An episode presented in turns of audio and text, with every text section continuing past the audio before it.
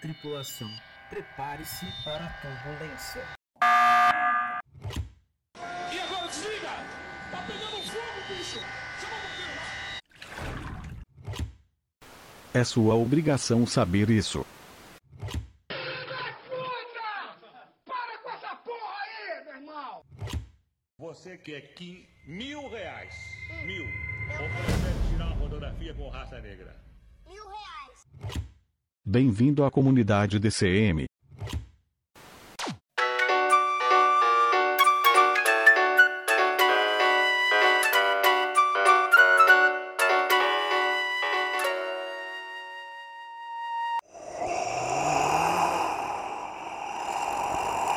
Aí, você. O episódio já vai começar, acorda aí.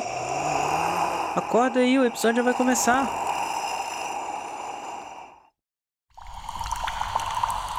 Fala pessoal, meu nome é Bruno Moura, sejam muito bem-vindos a mais um episódio do Desconfigurando Mentes e fiquem ligadinhos nesses recados que eu vou dar para vocês.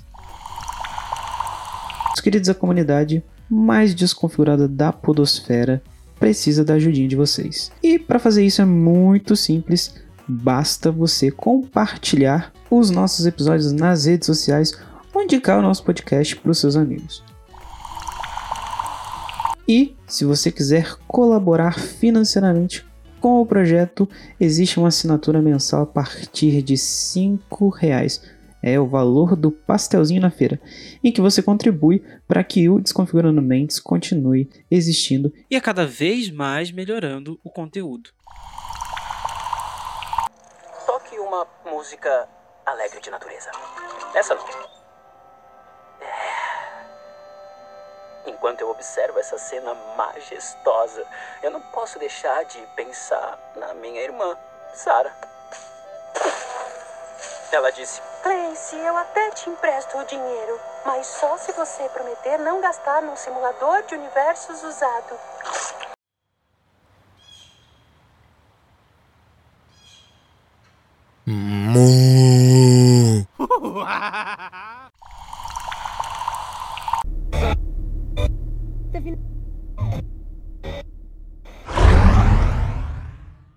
Fala pessoal, mais um episódio do Desconfigurando Mentes. Nós estamos chegando no final da nossa série sobre The Midnight Gospel e a gente está aqui com a Júlia. Eu vou deixar que ela se apresente, fale um pouco sobre ela, o que, que ela faz. E aí, Júlia, tudo bem? Oi, Bruno, tudo bem? Obrigada pelo convite, pela oportunidade de participar. E aí, Júlia, fala, conta um pouco pra gente sobre você, o que você faz, onde você mora, onde você é. Bom, eu sou meio nômade, sempre moro é, um pouquinho em cada lugar, assim, mas sempre no estado de São Paulo. Eu era de São Bernardo do Campo, é, morei lá durante um tempo e os meus pais vieram para Itanhaém, para Baixada, né? E nesse período de pandemia, eu acabei vindo passar essa temporada com eles, né? Então, eu trabalho com Google Ads atualmente, né? Faço uns freelas também por fora e penso, penso que é uma beleza. então, é, gosto bastante de escrever. Tenho também um blog onde eu escrevo desde os meus é, 17 anos, hoje eu tenho 29. então, sempre tive é, bastante contato assim com artes no geral, né? Teatro, música, dança. E tô aqui participando pela primeira vez de um podcast para falar sobre um, uma das séries que, que mais mexeu comigo, assim, um dos desenhos mais encantadores que eu já tive a oportunidade de assistir, de acompanhar. Ah, então isso aqui não é nenhuma novidade para você, né? Porque o que você falou, você já tá super à vontade, assim, com tudo que tá rolando por aqui. ah, pode ser dizer que sim. Vou tentar, Ah, então pelo é menos. Já viram aí que a Júlia tá é cheia de, né, já, já mexe com Google Ads, é, tá trabalhando com arte, com, audiovisual, então já, já tá den- por dentro aqui de tudo que acontece aqui. E depois você vai deixar esse blog aí pra gente deixar na descrição do podcast aqui para as pessoas conhecerem esses textos, hein? Eu também quero conhecer. Com certeza, são textos bastante reflexivos, falam um pouquinho de cada coisa, falam de minha é, percepção de família, amor, relacionamentos e busca interior, né? Que é, acredito que seja o ponto-chave até dessa nossa, no, nessa, dessa nossa conversa, né? Ah, com certeza. Há mundos lindos e maravilhosos nesses simuladores, cheios de seres inteligentes com histórias para contar. Eu vou entrevistá-los, pôr as entrevistas online, ganhar muita grana, te pagar e você vai se fuder. E assim, oh, gente, a Júlia, quando eu, eu, eu, chamei algumas pessoas que estavam no grupo do, da série, né? Porque eu acho que teria muito a ver chamar pessoas que já estão conectadas com, né, com a obra em si, uh, do Duncan lá, do, do Duncan Trussell, do, do, do podcast. E aí, a Júlia falou: Não, eu quero participar especificamente desse episódio, né? Eu, eu falei para ela: Ó, oh, o que, que você acha? Você quer participar desse? desse? Não, eu quero o último. E tá aí essa conexão, né, Júlia? Acho que é realmente um dos episódios mais reflexivos nessa questão é, interna mesmo, da gente olhar um pouco para dentro, olhar um pouco além daquilo que a gente já olha assim na, na perspectiva nossa de, de bolha, né? De estar tá vivendo no piloto automático. Esse episódio fala muito sobre isso e é sobre isso que a gente vai falar hoje. Maravilha. então vamos lá. Gente, o nome do episódio 8 é, se chama Como Eu Nasci. E, ele, e nesse episódio, o Duncan, né, do, do podcast original, eu, eu, eu, fico falando que é do podcast, mas vamos tratar aqui como a série, né? Uhum. The Midnight Gospel. O Clancy conversa com a mãe dele. Mas antes da gente começar a falar do episódio em si, eu só queria trazer a informação de que a mãe dele, a, eu não sei se eu vou conseguir pronunciar, mas é Danny Feeding, eu acho que é Feeding, e ela morreu em 2013, 13 semanas antes é, de ele dar a ideia de ela gravar o podcast com ele. Então, ela gravou esse podcast, gravou esse episódio, teve essa conversa, e aí depois, três semanas, ela veio a falecer por conta de um câncer. Então, assim, é, esse episódio é um diálogo muito forte, muito intenso. Até as respirações que rolam durante, assim, a, os episódios são bem intensos. Eu não sei se você conseguiu perceber isso Sim, também. é, eu até, eu, eu mostrei, para você ter uma noção, esse episódio para minha mãe, né, recentemente. É, porque já, eu, de verdade, acho que já assisti a série umas quatro ou cinco vezes, assim. Cada vez que eu assisto, eu é, paro para identificar alguma coisa que eu não tenha identificado antes, né? E, e falei para ela justamente disso. Falei, olha, isso aqui é um diálogo verdadeiro, isso aqui realmente aconteceu. Eles estavam conversando, ele não foi criado para o desenho, né? Ele não foi desenvolvido para isso. Ele foi, na verdade, foi feito o podcast ali, mas não era como, por exemplo, você criar toda uma estrutura de audiovisual de um desenho e aí você colocar falas naquele desenho, né? Na verdade, foi o oposto. Foi a, a construção que foi feita ali foi em cima de um podcast que ele já tinha gravado. A gente falou muito sobre isso aqui na questão da animação, às vezes não está diretamente ligada com o diálogo que está acontecendo. Uhum. Porque muitas vezes eu senti que, que, que, as animações, né, elas estavam ali de alguma forma tentando trazer um, um plus. É, Mas em outras, em outras ocasiões, as animações elas se conectavam de fato. Exatamente. Eu né? também pude perceber isso em, em alguns episódios, na verdade. É, no começo, eu acredito que a gente fica até um pouquinho desnorteado, né, para conseguir acompanhar o diálogo, o que está sendo falado, é, e tentar conectar de alguma forma com o que está aparecendo na imagem, né? Que é, é, extremamente psicodélico.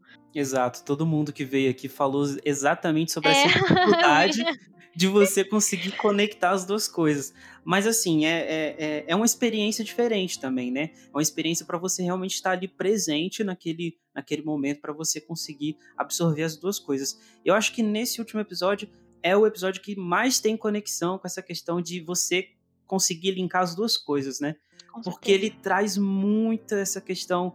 É... Eu, eu, não vou ficar dando spoiler, não. Vamos direto aqui começar. Ô, Júlia, logo no começo, a gente já sente uma. Como, como a gente falou ali, tem uma atmosfera diferente, né? Uma atmosfera de paz, uma atmosfera de.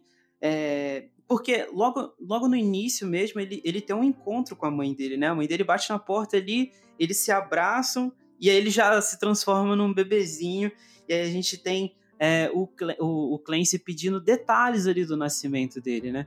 Uhum, exatamente. É... o que é bastante diferenciado das outras simulações, por exemplo, que ele vive, né? Nos outros momentos você tem toda uma preparação de simulação, logo que entra o episódio, ele já entra praticamente de cara nisso. Ele não faz uma. Ele não tem uma introdução, né?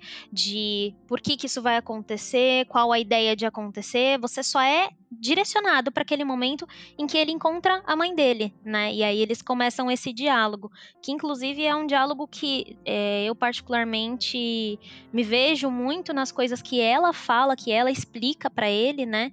Ela vai até se posicionando ali como psicóloga, e é, é um diálogo que mexe muito comigo porque é como se falasse do que eu, eu experienciei na minha vida também. Mas, enfim, vamos, vamos esmiuçando aí pra gente. Ah, conseguir. então já fala pra gente dessa sua conexão aí, do que, que, tá, que, que rolou.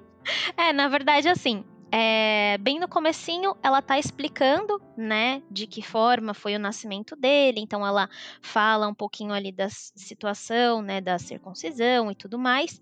E aí, ela pontua como foi o, a interação do irmãozinho mais velho, que mesmo sendo só um pouquinho mais velho, né, também sendo um bebê, como isso influencia. E todas as coisas que ela fala durante esse momento, que ela explica como a pessoa vai se desenvolver a partir do momento que ela é mais velha e tem a responsabilidade diante de uma, uma criança e tudo mais, é, né, uma um, um ser que é menor ainda do que ela vai é, trazer um senso de responsabilidade maior e muitas vezes uma, é, uma responsabilidade quase que impulsiva, né? Assim, digamos. E isso é uma coisa que eu me identifico porque eu sou irmã mais velha.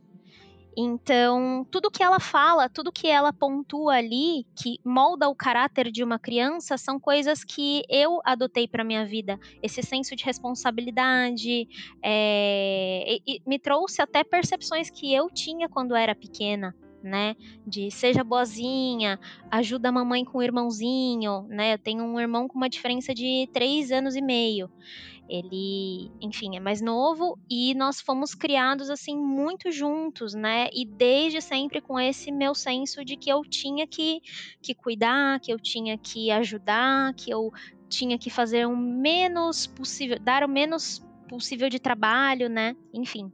Então, mesmo, mesmo agora, assim, ainda você revisita aquele passado para ter essa, até essa, essa percepção de, de responsabilidade, né? Exatamente, exatamente. E é uma coisa muito forte. E ela fala exatamente disso. Ela fala de como isso pode pegar a criança e transformar a criança num adulto mais responsável. É, que talvez não seria se não tivesse essa circunstância. E realmente, né, não, não sei como é para você, assim, se você tem irmãos, né, mas quando a gente era irmão mais velho, a gente é, puxa uma, uma responsabilidade muito grande para si, não só sobre esse irmãozinho, mas sobre outras questões, né? Outras coisas que você correlaciona com aquele meio que você está vivendo, né? Ajudar a mamãe e essas pequenas coisas que a criança mais velha é, entende que, que tem que fazer, ela tem obrigatoriamente que fazer isso, porque assim ela vai ser uma criança boa, que é exatamente o que ela fala. Se você ajudar a mamãe a pegar uma fralda, você vai ser maravilhoso, né? Então você começa até a se validar é, por conta dessa, dessa responsabilidade que você adquire nesse processo da primeira infância, né? É como se cada, cada ação sua você fosse premiado por aquela ação. Exatamente. E, ô, ô Júlia, assim, é, até tô falando no começo ali, é, tem aquela parte, né, do, do irmão entrando no. Ele, é, é, um, é um diálogo leve no começo, né? Ele fala que quando o irmão entra no quarto, ele tá chupando. A, ele fala assim, né? Os peitos, né? Tá chupando os peitos da. Tá ele, comendo a é, mamãe, é, né? Exato. O bebê tá comendo a mamãe. Exato, o bebê tá e comendo. E aí um be é, uma, é um bebê. Um bebê sugador de tetas, né? É. no inglês fica engraçado. Mas assim, é, eu vejo essa responsabilidade. Você falou se eu tenho irmãs. Eu tenho duas irmãs e eu sou o mais velho. Só que eu vejo também que essa responsabilidade ela é, ela é diferente, por exemplo, quando você é mulher e quando você é homem. Eu acredito que a, a sua responsabilidade talvez ela tenha sido maior e até um pouco mais, eu, eu vou dizer, talvez estereotipada Porque Uhum. a gente tem um, um- um papel meio que definido para a mulher e para o homem na sociedade. Então acho que Perfeito, isso, né? Isso, Sim. de certa forma, influencia também. Como que vai ser esse seu papel de responsabilidade? Eu acho que a minha responsabilidade caiu muito mais sobre, por ser o mais velho, de eu ter que ser um, um certo exemplo, de eu fazer faculdade, de eu fazer aquilo, eu fazer aquilo, mas eu não tive um- um- uma cobrança de responsabilidade, de outras responsabilidades.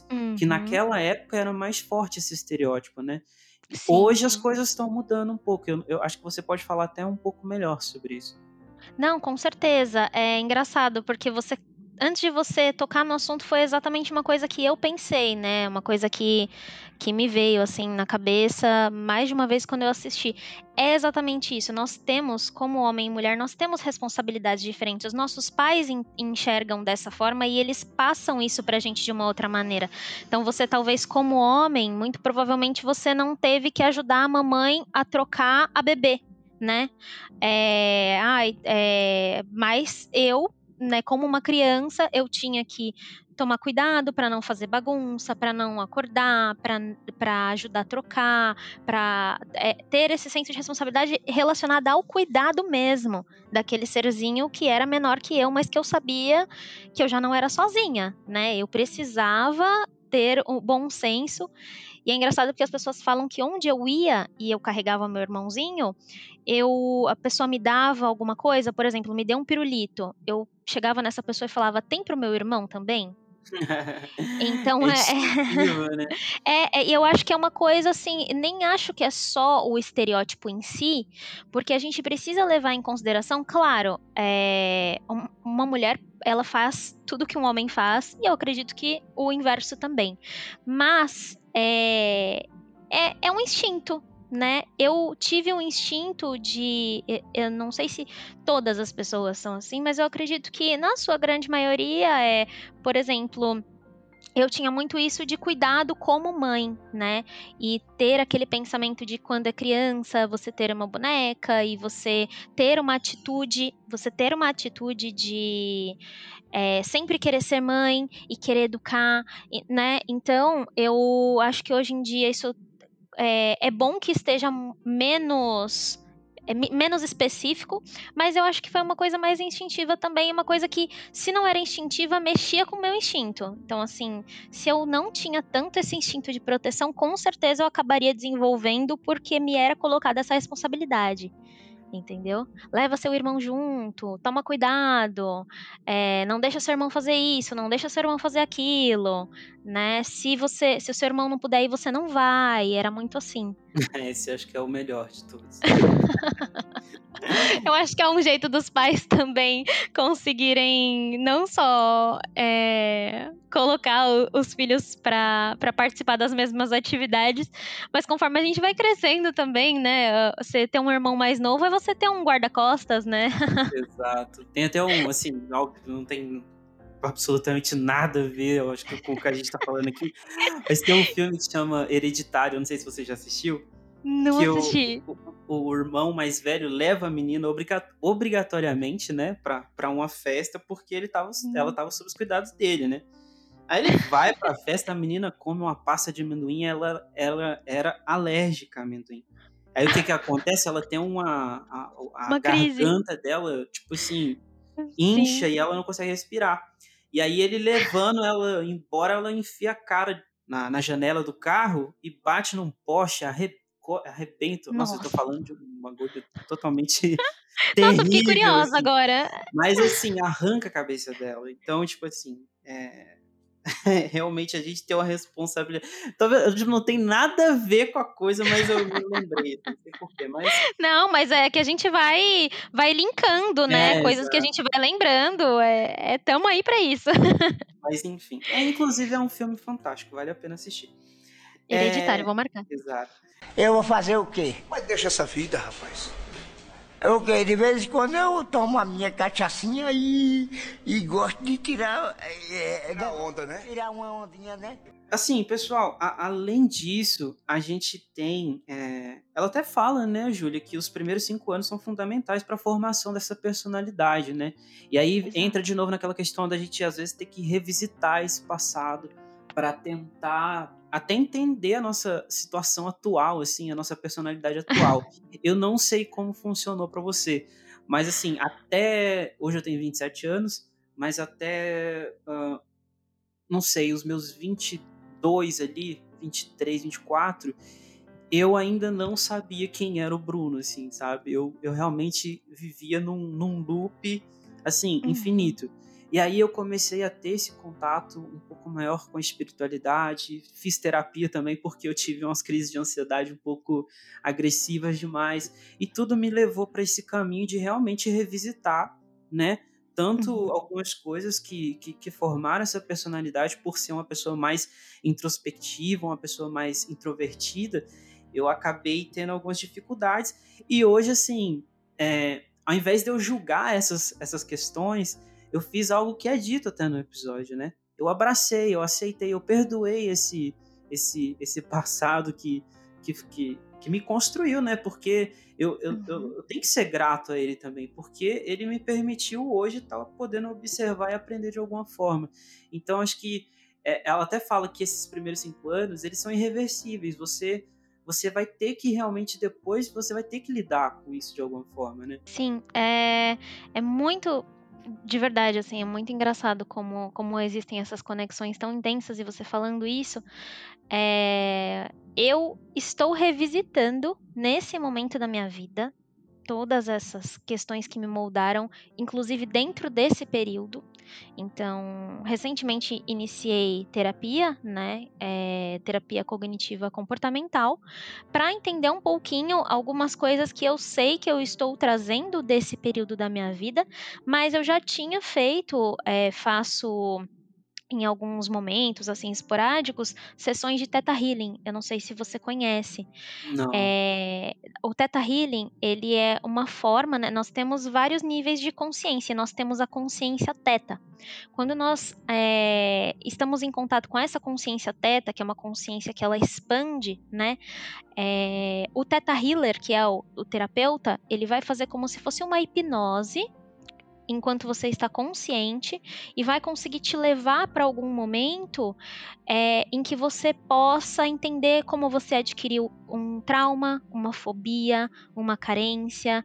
E eu me vi é, em mais de uma sessão como uma criança é, passando por algumas situações específicas. Então, assim, se de repente o meu pai em um dado momento ficou bravo e gritou comigo, aquilo fez eu me sentir desvalidada, né? É, a minha mãe, é, que teve, na verdade, um, um, problema de saúde bem sério e tudo mais, ela chegou a ter depressão por longos, longos anos, então aquilo mexeu muito comigo porque foi exatamente dentro desse período dos cinco primeiros anos, né? Então, é, é, engraçado como a gente não só revisita quando a gente está assistindo, mas como essas essas percepções elas acabam caindo no nosso colo no momento em que a gente precisa revisitar, de fato. E o que está acontecendo comigo hoje era uma situação de eu não podia mais adiar revisitar esses momentos. Eu caí numa zona de conforto, né? Tô sempre me, tentando me conectar, sempre com a minha espiritualidade. É, inclusive eu sou budista, né? Ah, que legal. É, a minha vertente é a vertente do Japão, de Nichiren Daishonin. E basicamente nós acreditamos que nós temos todos o estado de Buda inerente dentro de si. E o The Midnight Gospel fala muito de meditação e fala de budismo também. Sim, né? Claro que ele fala muito assim de práticas, por exemplo, que são práticas mais é, orientais, enfim, né? E ele faz às vezes até um, ele linka é, as práticas do budismo às vezes com, por exemplo, magia, né? E outras coisas assim. É, eu acredito que você, na verdade, você adota uma prática que você entenda que se pareça com a sua essência, mas na realidade todos somos a mesma coisa, né? Então, ele me trouxe, trouxe muito disso para mim. Eu estava num processo de reconhecimento, né? Sempre em busca de, de melhorar, de praticar o que a gente chama no budismo de revolução humana, né? Que é diariamente, é, lidando às vezes com sofrimentos que a gente não queria lidar, lidando com situações que a gente não conseguia lidar. E é como você falou, eu estou nesse momento de fato revisitando. Então, e o The Midnight Gospel ele foi muito assim uma forma de me fazer ficar no momento presente. Todas as vezes que eu assistia, eu parava parecia que eu desligava o meu cérebro para conseguir prestar atenção no que eu estava escutando, né? Que é de fato, como a gente falou, é muita informação, né? Então, é, eu estou ainda nesse, nesse processo. eu acredito que vai dar bom, vai dar certo. Ainda mais hoje em dia que a gente geralmente assiste alguma coisa com o celular na mão. Então, enquanto a, Nossa, a gente sim. a gente está alienando a alienação, porque a gente já está ali se alienando, é. assistindo alguma coisa, e ao mesmo tempo sendo alienado pelo telefone ali, pelas redes sociais, enfim. Exatamente, a mente não para, né? Não. É incrível, eu reparei isso nesses últimos dias, inclusive. Eu tava prestando atenção em mim, é uma coisa que eu tenho feito muito, assim, né? Tenho reavaliado algumas coisas e tenho prestado muita atenção em mim. E percebi que eu sou uma pessoa extremamente. Eu, eu penso demais, mas eu penso, assim, em níveis que eu fico me perguntando se as pessoas pensam tanto. Eu cheguei até a comentar com amigos e falei: Você pensa tanto assim? Porque não é possível, a minha cabeça não para. Eu não consigo consigo ficar no momento presente. Eu tô o tempo todo pensando em alguma coisa, eu tô fazendo uma atividade pensando que eu deveria estar fazendo outra coisa. Então eu tô me, me reorganizando nesse sentido para conseguir. É, estou no podcast, vou falar sobre o podcast, eu vou prestar atenção no podcast, eu vou me desligar das outras coisas. Eu estou trabalhando, eu vou trabalhar, eu vou me desligar das outras coisas. Eu estou escrevendo, eu vou escrever, vou me desligar das outras coisas. E é exatamente isso que a série me traz então, é, eu até falar para você, quando a gente fala de, quando você falou de pensamentos, né, da gente às vezes realmente tá focado ali, tá, tá no, é, literalmente no presente, no agora. É, eu até lembrei quando eu tava tendo uma conversa aqui com a psicanalista, e eu falei assim para ela: Poxa, será que é possível a gente realmente, sabe, deixar de pensar por algum momento? Aí ela até falou assim: não, pô, você tá de sacanagem, não tem como você deixar de pensar, né? Algo inerente ao ser humano. E aí tem até um episódio do. Eu não lembro o episódio, acho que é o episódio 6, que ele vai pro, pro planeta do David, ele começa a meditar lá. E aí o David fala sobre a questão, acho que, se não me engano, do mindfulness. E, e, e, se, e que é possível é, esvaziar a mente, mas não é o objetivo, né? Porque o objetivo é uhum. é realmente você é compreender, é você, é, é, você observar esses pensamentos, do que eles se tratam, sem julgamento, somente com acolhimento. Então, assim, a gente também tem essa, essa percepção maluca. E até, assim, eu, a, a, você falou sobre a questão de ser budista e tal. Aqui, como eu vivo no interior de Minas, eu nasci, eu nasci lá no Nordeste, mas vim para cá com um ano. Então, uhum. é, vivi minha vida toda aqui no interior de Minas. E, e assim, aqui a questão da cultura é, basicamente limita um pouco em, em, relação a isso. Então, por exemplo, eu fui descobrir a existência de, é, do budismo e da, da, espiritualidade em si fora de, de religiões, enfim, de, de doutrinas, é, recentemente, depois de, de, algumas leituras, inclusive de um autor que eu falo muito aqui, que é o Eckhart Tolle. Então, assim, uhum. É, eu, nossa, eu sou apaixonada por ele. então, é, é, é virou minha referência espiritual. Nossa, eu eu ganhei o, o, livro de presente, né? Na verdade, na época que eu comecei a praticar mindfulness, antes de me converter ao budismo, foi uma amiga minha, que era minha chefe, estava passando por um momento bem difícil, assim, é, muitas transformações, muitas mudanças, e aí ela começou a me ajudar com mindfulness, e aí ela me deu de presente o Poder do Agora, Ai, meu e... Deus, eu sou apaixonado nesse. É, foi o e... livro que me deu o, o, virou a chave, entendeu? Exatamente. E aí existe uma. É, eu falo, gosto de, de pontuar isso, porque foram processos, mas existe uma Júlia antes desse período e existe uma Júlia depois. E a, a diferença disso é gritante. Sabe? Então, assim, era uma essência que sempre esteve ali comigo, mas que eu não conseguia colocar para fora, né? A gente cresce, assim, numa conduta de muitas doutrinas religiosas, né? Dogmas e tudo mais. E quando eu consegui sair disso para tentar entender quem eu era, para tentar entender como era estar no momento presente e para sair do sofrimento quando eu estivesse no momento presente, é que as coisas foram acontecendo. Até curioso ter falado do Eckhart. Nossa, foi assim, foi, foi igual você, assim, eu tive, eu não ganhei de presente, mas eu ganhei a, a informação, né? Eu ganhei a uhum. indicação. Uhum. Eu tava, assim, num período que eu tava muito mal, tava passando por umas crises de ansiedade, eu tava mal no trabalho onde eu tava. E aí, um, um dia, assim, uma amiga minha veio e me mandou uma mensagem, a gente começou a trocar, trocar ideia, assim, e aí ela, eu, eu falei alguma coisa sobre eu não sei se foi exatamente sobre espiritualidade, mas eu falei alguma coisa sobre autoconhecimento, da gente realmente tentar de alguma forma se conhecer. E aí ela falou assim: Bruno, tem um livro que chama O Poder do Agora. Aí eu falei, poxa, mais um livro de autoajuda? Não, eu, eu tinha essa, essa limitação, né? Essa coisa que, que, que estereotipada mesmo desse, desse tipo de livro, desse, desse tipo de leitura. Aí eu falei, cara, eu não vou ler mais, nossa, mais um livro de autoajuda vai falar aquele tipo de coisa. E eu peguei e falei assim, não, talvez seja isso, talvez eu deva ler aquilo que está me, me, de alguma forma me limitando. E eu fui e simplesmente comecei essa leitura. E assim, logo no começo, quando você tem essa, essa realmente essa percepção de que a gente vive demais apegado, né, ao passado Sim. ou esperando demais o que vai acontecer, a gente percebe que realmente a gente de alguma forma está deixando de viver a nossa vida na, na, em total plenitude, assim, né? Deixando de aproveitar os momentos real, que, são, que realmente são importantes pra gente. Sim, e sinceramente, uma coisa que eu identifiquei assim nessa última semana, quando a gente não se vigia, mesmo quando a gente tem conhecimento disso, quando a gente não presta atenção no nosso comportamento diante disso, é que as coisas acabam fugindo muito do que elas poderiam ser, é, da tranquilidade, da paz que a gente busca normalmente, né? Então acontece uma coisa, é, o Bruno fala alguma coisa que eu talvez tenha interpretado errado e eu vou ficar remoendo aquilo. Quer dizer, se eu tiver no agora, eu não vou remoer aquilo, né? Eu vou perguntar pro Bruno se é o que ele quis dizer, ele vai me dizer que não e tá tudo certo.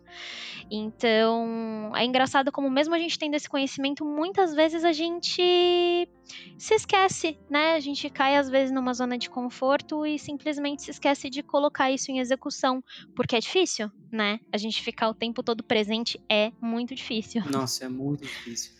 Aí, o, o até o, no momento que o Clancy fala de. A, as pessoas elas vivem numa questão de. Uma questão não, num, num, é, num estado de, de que assim, a gente tem. passa por diversos problemas na nossa vida. A gente tem, às vezes, ele fala de uhum. que teve relacionamentos ruins, ele teve boletos para pagar em momentos que ele não tinha dinheiro, trabalho, enfim, um caos total na nossa vida. E aí o que que acontece, Sim. né? A gente simplesmente começa a se culpar. A gente começa a falar que a gente não é capaz, a gente começa a falar que isso nunca vai dar certo, que, que a nossa vida é uma merda, que, que esse tipo de pensamento que vai acumulando culpa na gente, né? E, e em momento algum a gente consegue de fato é, é ter essa, esse diálogo interno para poder tentar entender, poxa, calma aí. E eles fazem até uma analogia com, se não me engano, com o Rio, né? O rio, exatamente. Você tá na margem do rio, às vezes você nem consegue entender que tem um rio ali né? Porque você está na margem, você parece que não vai conseguir sair dali nunca, né? E é engraçado porque exatamente nesse momento é que a mãe dele pede que ele preste atenção no próprio corpo, né? Que ele consiga sentir as vibrações dos braços e depois das pernas. Ainda ela pergunta para ele, né? Fala o que que você tá vendo, né? E aí ele fala várias abelhas e tudo mais. Ela fala, bom, realmente, né? Você, se você tá no, na beira do rio, como é que poderia ser diferente? Que é exatamente isso. A gente, quando, quando a gente está com aquela a mente atordoada de pensamentos e naquela situação de sofrimento, de desespero, de ansiedade, é, a gente senta até para fazer uma meditação, senta para tentar prestar atenção no nosso corpo, na nossa respiração, e é muito difícil. Eu falo com conhecimento de causa. Nossa, é muito difícil, assim. Eu eu pratico meditação há, sei lá, um ano e meio, mais ou menos. E durante o processo, assim, durante as práticas, durante essa minha experiência, é, é, no começo eu achei que, poxa, é, vai chegar, sei lá, daqui três semanas, daqui um mês, daqui a três meses eu vou conseguir não pensar em nada, eu vou conseguir ter controle sobre isso, né? E muito pelo contrário, você, você não deixa de pensar, assim, é, é, é, uma coisa, é cada dia uma experiência diferente, assim, e você realmente tem que é aceitar aquilo da forma como está sendo, tá acontecendo naquele exato momento. E é muito foda, assim, eu sempre, eu, eu, eu sempre falo assim, é, a meditação ela não, ela não, substitui a terapia, ela não substitui uh, um profissional da saúde, mas ela é uma ferramenta a mais. Então, às vezes, algumas pessoas vêm, ah, eu não vou, esse negócio de, de meditar, e não sei o que. Cara, se você não quer partir do viés uh, da, da meditação oriental, né, da, da, da questão da espiritualidade, uhum. tem, tem, o mind, tem o mindfulness. Então, poxa, tem, é, algo, pro, é algo comprovado pra, pela ciência, né? Que, na verdade, a, a, a, a essas comprovações elas foram feitas com monges budistas do, do, da, do, é, é, da filosofia oriental. Então, assim, o, o, mindfulness Sim. nada mais é do que, pelo menos acho que na minha concepção, uma forma de você comercializar a meditação, de fazer uma forma mais bonitinha para a meditação, que é algo milenar, né? Eu acho, sinceramente, que é uma forma de você trazer essa prática para as pessoas sem que. de uma forma que você possa desmistificar. Exato. Porque se você chegar numa pessoa comum e falar assim, medita, ela vai falar: você tá maluco? O que, que foi? Eu virei um monge tibetano? E na verdade não é. Então, mindfulness, é... inclusive, eu conheci ele justamente, né, por conta dessa amiga e tudo mais, que era minha chefe, porque ela começou a fazer comigo no momento que eu precisava. E aí, por fazer comigo, ela começou a levar isso para nossa equipe na época, equipe de trabalho. E aí a gente soube que existem muitos gestores, assim, empresas empresas grandes, multinacionais, que trabalham mindfulness, né? É porque o foco é você ter pessoas trabalhando e essas, que essas pessoas estejam com uma, uma mentalidade boa, né, para exercer aquela tarefa, aquela atividade. Então, eu acredito que o mindfulness ele vem mais para poder te ajudar a entender que você é capaz de, de praticar uma meditação, né? E você falou dessa questão de ter ferramentas, existe o contrário também. Eu falo com conhecimento de causa. Eu achava que, por exemplo, por estar conectada ao budismo especificamente e fazer as minhas meditações, né, e buscar todo esse conceito, eu não precisava de um ponto de vista clínico. E eu acredito hoje que isso me atrapalhou um pouco, porque eu acho que uma terapia é, que lida com a parte comportamental, ela também te ajuda, né? Porque você vai, vai ter um recurso, é uma pessoa que é, é especializada para falar com você, para tentar entender padrões que você está repetindo na sua vida, enfim. Então, o oposto também existe, né? A gente achar que só a meditação vai funcionar ou a gente achar que só a terapia vai funcionar. Quando, na verdade, a gente pode usar todos os recursos, que é o que eu faço atualmente, para conseguir me manter equilibrada, Fácil não é, mas a gente tenta. Exatamente. Assim, é, é você falando, óbvio que a gente tem as duas perspectivas e, e assim, pelo menos na minha concepção, não existe uma verdade absoluta. Eu estava até lendo um texto filosófico hoje, é, se eu não me engano, é, o nome do filósofo é Parmênides, e ele fala sobre uma dualidade de, de, de vias que existem nas nossas vidas, que é de você de existir a verdade absoluta e a não verdade. Ele, para ele, ele só acredita nesses dois caminhos. Ou tem a verdade ou a não verdade. Então ele descarta a, a questão da formulação das opiniões.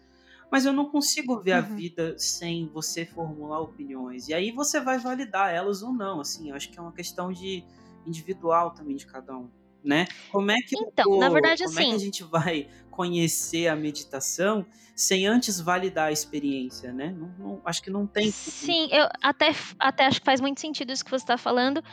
Porém, eu acho que existe assim a questão, né? Isso um ponto de vista meu, assim. Eu acho assim que existe uma verdade, né? É, porque eu acredito que exista, por exemplo, um senso comum. É, então, assim, se você tiver uma, uma atitude, vamos supor, tá? é, vamos supor que eu te bata. Independente do motivo que tenha me levado a isso, eu te bati, certo?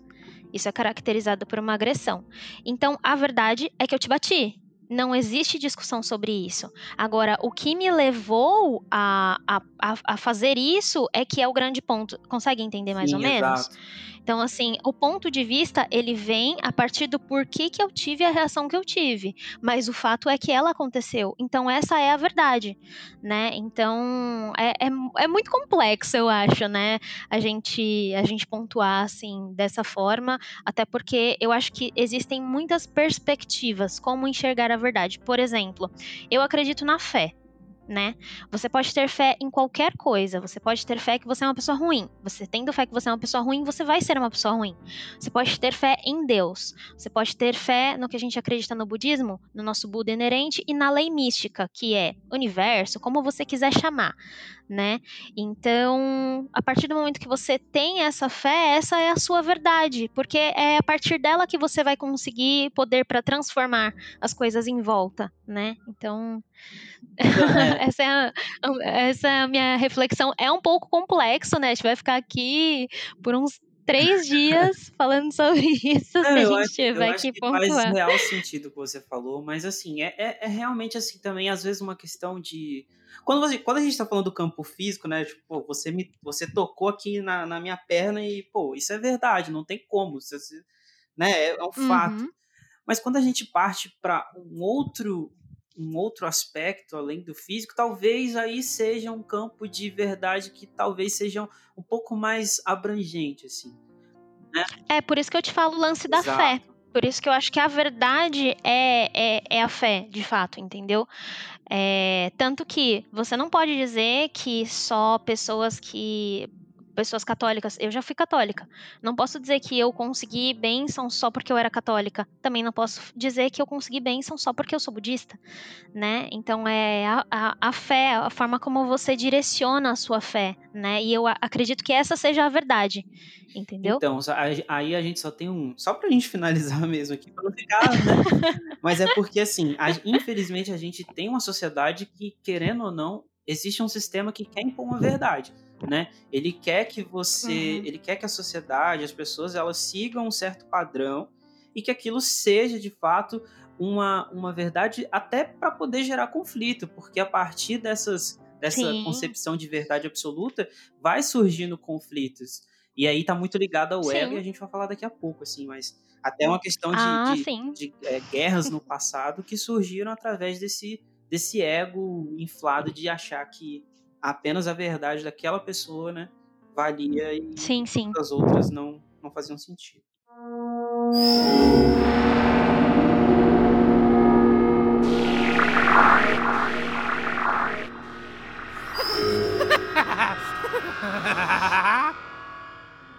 Ô, Júlia, a gente chega aqui nessa parte do episódio num clímax, né? Antes a gente, você tava falando dela, dessa parte da meditação, e ali naquela conversa a gente já sente um- um- uma, um- uma atmosfera realmente de, de muita tranquilidade, muita paz, de um estado meditativo mesmo, né? A gente realmente entra num, num, num- lance de, de que você eles dois ali estão se conectando de alguma forma através dessa, dessa, dessa presença. E aí você tem na animação o fim do ciclo da mãe dele, né? A mãe dele Uhum. acaba falecendo e aí o papel inverte, né? E, aí eu, eu tive até um- um- uma, uma, uma sensação de que a animação também queria trazer aquela questão de que chega um momento na nossa vida que os papéis eles invertem, né? A, a mãe que cuidou da gente a vida toda agora vai ser cuidada por nós de alguma forma, né? Eu não sei se você também teve essa, essa percepção. Sim, sim, sim. É, especialmente em relação a essa parte dos ciclos, é, essa percepção sobre. Ai, a, a mãe agora está sendo cuidada foi uma coisa que veio depois. Num primeiro momento eu não tinha tido. A minha mãe que Sim. falou. Quando eu mostrei pra ela, ela falou: Olha lá, agora ele tá cuidando dela. Né? Brincou assim, falou: Ai, você vai ter que fazer isso comigo, só que eu não vou ser mais bebê. Né? Ela brincou assim. Minha mãe é toda toda cheia dos bordõezinhos, toda fofinha, né? E aí ela brincou, falou disso, e isso que, que acontece nesse clímax realmente me chama muita atenção para esse essa forma de tudo tá sempre em transformação. Né? A gente está sempre transformando, o universo está sempre em constante mudança, então fecha-se um ciclo, inicia-se outro, e às vezes dentro daquela mesma situação, daquele mesmo contexto, né? É... Se a gente for parar para pensar assim, é até meio eu não acredito em coincidências, né? Então, por exemplo, às vezes você tem um ente querido da sua família que falece, e aí, uns meses depois, você descobre que alguém da sua família tá grávida, né? Então, me trouxe muito essa coisa assim de como se fosse uma reposição, uhum. entende? Você é, transforma de um lado é, e acaba ganhando do outro, daquele lado você, entre aspas, perde, mas aí ele volta para você, enfim, é essa sensação que me traz, assim, né? E de uma forma muito bonita que o desenho coloca ali, né? É, ele traz um sentimento de, pelo menos assim para mim, parecia de infinitude, assim, de que as coisas, apesar Sim. delas, entre aspas, terem um fim, na verdade, no final das contas, elas estão realmente fazendo isso que você falou, né? É a natureza efêmera das coisas. Elas, elas acabam, mas elas se renovam. É, um dia veio, um, acho que quem falou isso aqui, eu acho que foi o Caetano, lá do, do, do Theo e o Minimundo, que a gente fez uma entrevista com ele, e ele falou sobre essa questão de, por exemplo, você é, teve um filho, e aí o seu DNA tá lá naquela criança. Então, querendo ou não, você, o seu ciclo continua acontecendo, você continua vivo dentro de um outro ser. Mas isso num aspecto, né, biológico, enfim. Mas você sim, pode sim. também ter essa perspectiva de, uma, de um campo ainda maior, assim, da consciência. De um campo, né? sim, se você parar para pensar no aspecto espiritual, não é diferente, porque isso acho que dá até pra gente falar mais pra frente, mas é ela mesma pontua que esse tipo de, de sentimento que você tem, né, de, de um filho e tudo mais, isso não morre, não acaba, né? Então, se você parar para pensar de uma perspectiva não só de DNA, mas de uma perspectiva é, espiritual, você está conectada com aquela pessoa, né? Exato. E assim, é, quando a gente, a gente fala de, de conexão, de conexão, é, desde que eu, a gente criou eu falo gente, assim, porque eu considero que o podcast não seja meu, mas de todas as pessoas que estão envolvidas com ele, né? De você, das pessoas que, que ouvem a gente e de quem participa. E eu falo que, poxa, desde que eu comecei isso aqui, eu, a gente criou, eu criei tantas conexões legais, tantas conexões assim, e, e eu tenho, e se eu não tivesse tido essa atitude de de realmente sair daquela minha zona de conforto, de não fazer nada daquilo que eu realmente tinha vontade, eu nunca tinha conhecido, eu nunca, eu, a gente não estaria tendo essa conversa aqui, por exemplo, entendeu? Eu jamais teria Com saído certeza. da beira do rio e eu jamais teria visto o rio também, assim como você disse ali no, ali no meio ali, né? Que as pessoas às vezes elas estão ali na beira do rio, mas nem sequer sabem que existe um rio passando por ali. Então é realmente Exato. isso, né, Júlia? A gente viver nesse, nesse agora que a gente acaba espantando da nossa vida. Não... Com certeza. Não, é. Eu acho que quando. É o que eu te falei. Eu acredito que você, por exemplo, tenha é, iniciado né, a ideia do podcast e tudo mais, porque era uma coisa que vinha da sua essência, vinha do seu coração, você parou para pensar, é isso que eu quero fazer, sem ficar se sabotando, sem ficar pensando demais. Você resolveu o que você ia fazer. E quando a gente faz, é, parece meio utópico, até meio romântico dizer isso, né? Ai, quando a gente faz do coração, é, acaba fluindo, mas é verdade, né? Eu vejo isso assim nas coisas que eu acabo me propondo a fazer também seja uma participação num podcast, seja um texto, é, um roteiro, às vezes, que alguém me pede para participar. Então, é, a gente vai se conectando com a nossa essência e a nossa essência vai ditando como é que vai ser a nossa vida, por exemplo, no aspecto profissional, né? Vai direcionando a gente para aquilo que, que vai deixar a gente feliz. É, com certeza. Ô, Júlia, me deu uma curiosidade. Como é que como é que é a tua relação assim com a escrita? Como é que é o sentimento, sabe? Porque assim, eu quando tô escrevendo, eu me sinto real assim no presente. Eu quero elaborar elaborar algo assim que realmente traga alguma verdade para mim. Não sei como é que como é que funciona para você a escrita. Olha, é... é o que eu te falei. Eu escrevo há bastante tempo é, só não fui tão direta para esses lados. Eu queria ser jornalista, para você ter uma ideia. A sua formação Só que na é em época eu sou formada em gestão em marketing e depois eu fiz, publi- é, fiz produção Ah, a audiovisual. gente é, a gente é, Eu ia para publicidade, mas acabei indo para a gente produção é audiovisual. parceiro de profissão, então. Ah! e eu me apaixonei por audiovisual, viu? Eu queria ter tido mais tempo, né? É, para aproveitar mais o que eu tive na faculdade. Hoje eu percebo que teria sido muito mais. é, teria agregado muito mais, né? Para o conhecimento que eu tenho hoje. Mas, enfim, e eu queria trabalhar com isso. Eu queria ser escritora, eu queria. Queria não, né? Eu ainda ser, quero ser ser. escritora, estou num processo de criação de um livro. É, esses dias aqui consegui dar um gás nele, tava um pouquinho paradinho, porque eu tava com muitas atividades e aí eu consegui focar um pouquinho mais nele. Mas, então, eu escrevo, eu sempre tive contato com isso, desde os meus 12, 13 anos, assim, de escrever versos, de escrever textos, de escrever músicas, assim, ou achar que eram músicas, né? Meus pais foram músicos por muito tempo. Então eu não conseguia criar melodias, né? Mas eu conseguia montar ali o que eu achava que podia ser uma música, né? E aí eu tive um, um relacionamento assim de adolescência e esse namoradinho assim de adolescência tinha um blog, né? Então ele me fez uma coluna para mim, na verdade, e me incentivou a postar regularmente. E aí quando o relacionamentozinho ali de adolescente, né, não deu certo, óbvio, né?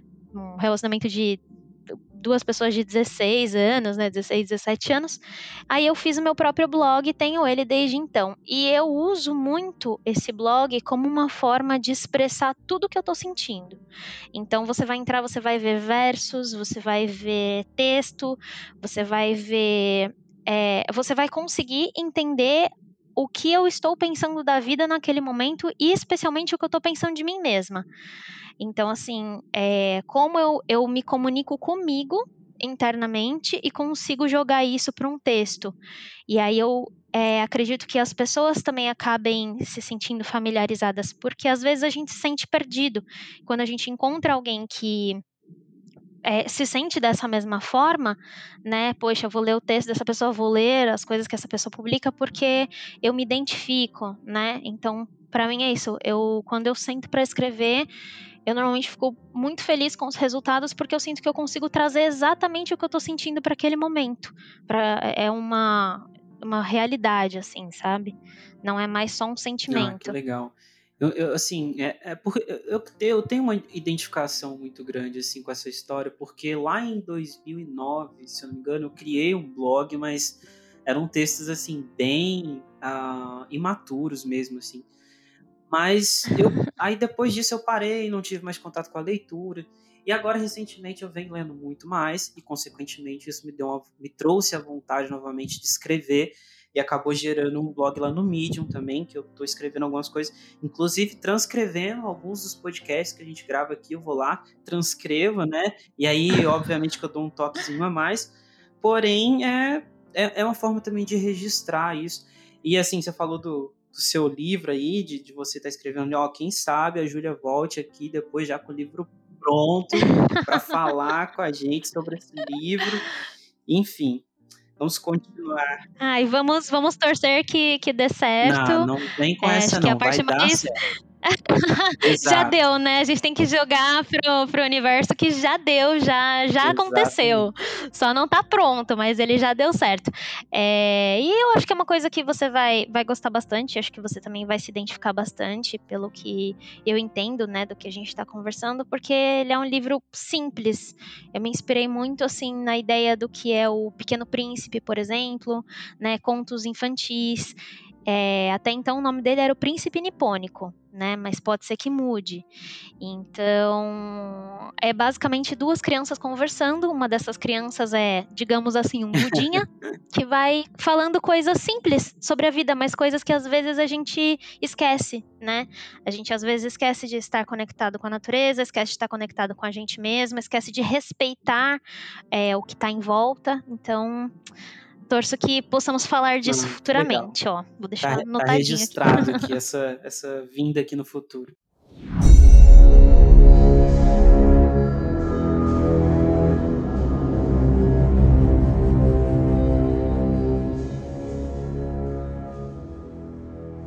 Ah, vamos nessa! É, ô, Júlia, a gente depois da, da de toda essa história, a gente tem outro clímax, eu acho, pelo menos eu considerei assim, ah, no episódio, que é quando é, ela fala sobre a gente tentar sair desse estado de pensamentos excessivos, assim, de você realmente entrar nesse, nesse flow do agora. Ele fala, acho que eles falam muito a palavra flow, né? Aqui no caso seria o fluxo, mas assim, é a mesma coisa. E aí, durante esse processo, o, o que a gente quer realmente entrar, né? É, realmente. Nessa presença, nesse estado de presença, nesse estado mais consciente, tem uma coisa ali que tá tentando impedir a gente, né? Que é o ego. Uhum. E ele, ele é um, um, cara, assim, bem resistente. No episódio, ele, no episódio o Clancy fala que ele é um pau no cu. Mas. É, né? exatamente, ele fala exatamente isso. E é, se você para, quando você tem uma, uma pequena noção, né, das coisas, você começa a achar isso também, né? Ai, não aguento mais viver na base do ego, é o tempo todo eu, eu me ofendo com coisas que eu não deveria me ofender sempre por conta do ego. Eu levo coisas pro pessoal por conta do ego. Eu sofro porque o meu ego quer sofrer, né? Uma vez eh, eu li, acho que foi no, no livro do Eckhart, que ele diz que o ego precisa do sofrimento para se validar. Né? Então, assim, você, o ego ele se agarra ao que tá te deixando triste, ao sofrimento, pra, é, porque ele precisa sentir que existe, né? Só que você é maior do que isso, né? Você é essência, você não é um ego pura e simplesmente. Então, é engraçado quando ele fala isso, é, é, exatamente o que a gente acaba pensando quando a gente tá de saco cheio, né? Ai, não aguento mais. Ai, esse ego. Ai, quero uhum. me livrar disso. Quero virar um ser iluminado e transcender. E na verdade isso é todo um processo, né? E é um processo diário. Exato, até se fosse fácil assim a gente, né, chegar à iluminação Nossa, igual imagina. chegou, poxa, ninguém ia estar tá meditando aí 24 horas por dia. Mas enfim, aí, assim, ô, Júlio, eu queria fazer uma pergunta para você, porque a gente tem um, um, momento onde ele, ele, ele chega a, a descrever uma certa.